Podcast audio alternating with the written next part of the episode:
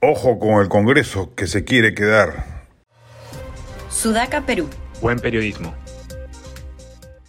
Hay cada vez más voces parlamentarias que señalan soto voce que para marzo, cuando se vea la segunda votación de la propuesta de adelanto de elecciones para abril del 2024, la protesta social ya habrá amainado y que en consecuencia no será imperativo el susodicho recorte y no se lograrán los 87 votos necesarios para consolidar la reforma constitucional. Quienes eso calculan no están poniendo en su justa dimensión la magnitud de la indignación y hartazgo ciudadanos respecto de la clase política y el Congreso en particular. 14% de aprobación según Ipsos, 9% según IEP, y malcreen que una decisión semejante pasará por aguas calmas en la ciudadanía. Sería bueno que el gobierno y la presidenta Dina Boluarte en particular prevenga semejante situación. Primero, coordinando con las diversas bancadas para asegurarse que dicha reforma sea efectivamente ratificada y pueda plasmarse el adelanto de elecciones, sin el cual la protesta social no se reducirá.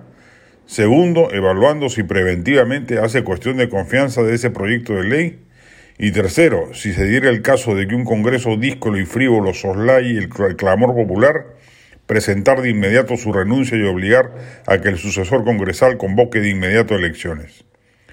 No es admisible que alguien pretenda que el statu quo con el Ejecutivo y el Congreso actuales dure hasta el 2026, como es verdad le correspondería constitucionalmente.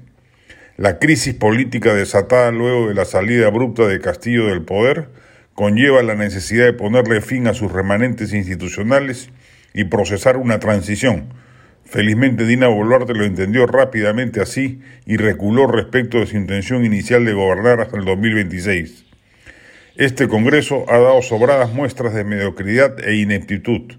Por eso la ciudadanía lo repudia y pide su cierre inmediato, lo cual no se puede hacer, por cierto, salvo con un golpe de Estado. No ha aprobado reforma política alguna, se ha dedicado a cosas menudas y bronquitas histéricas sin ninguna relevancia, a payasadas o performances teatrales, y cuando ha legislado en serio lo ha hecho yendo a contrapelo de lo correcto.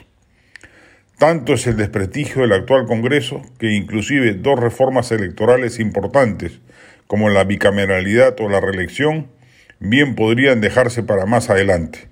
Hoy por hoy, que el actual legislativo las apruebe, podría ser combustible para atizar la hoguera la protesta social y la ira popular.